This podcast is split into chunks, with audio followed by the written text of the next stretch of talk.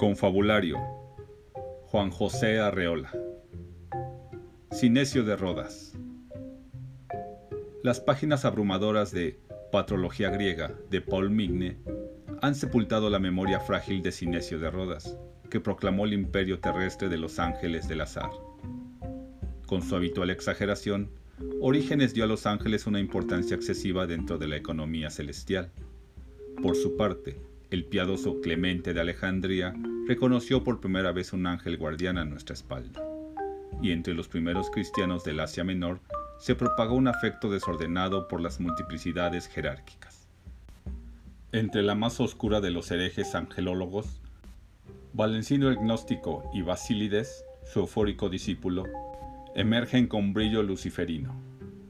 Ellos dieron alas al culto maniático de los ángeles en pleno siglo II, quisieron alzar del suelo pesadísimas criaturas positivas, que llevan hermosos nombres científicos como Dínamo y Sofía, a cuya progenie bestial debe el género humano sus desdichas.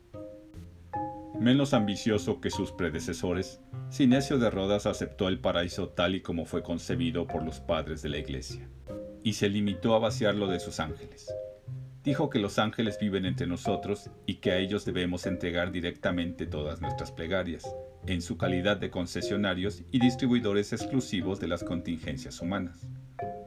Por un mandato supremo, los ángeles dispersan, provocan y acarrean los mil y mil accidentes de la vida. Los hacen cruzar y entretejerse unos con otros, en un movimiento acelerado y aparentemente arbitrario.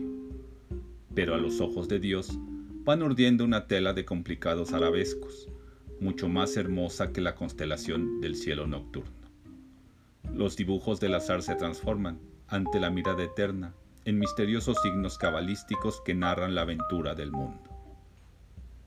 Los ángeles de Sinesio, como innumerables y veloces lanzaderas, están tejiendo desde el principio de los tiempos la trama de la vida.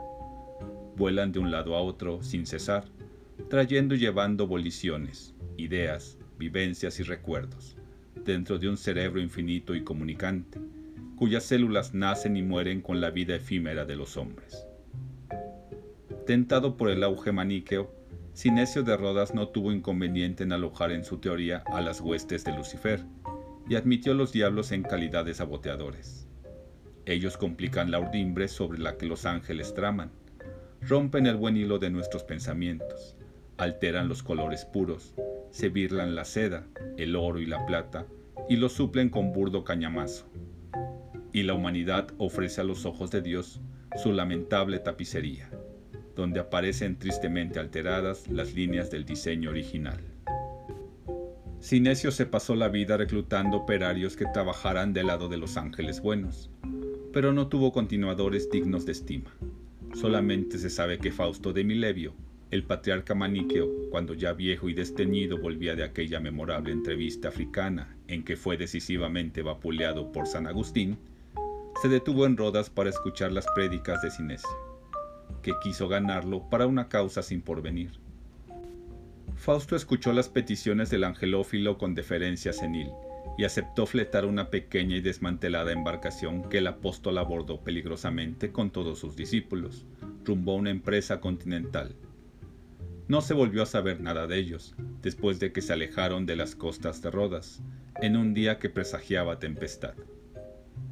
La herejía de Sinesio careció de renombre y se perdió en el horizonte cristiano sin estela aparente.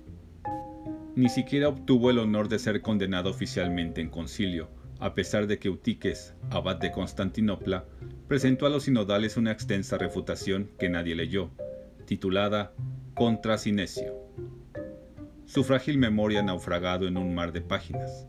La patología griega de Paul Migne.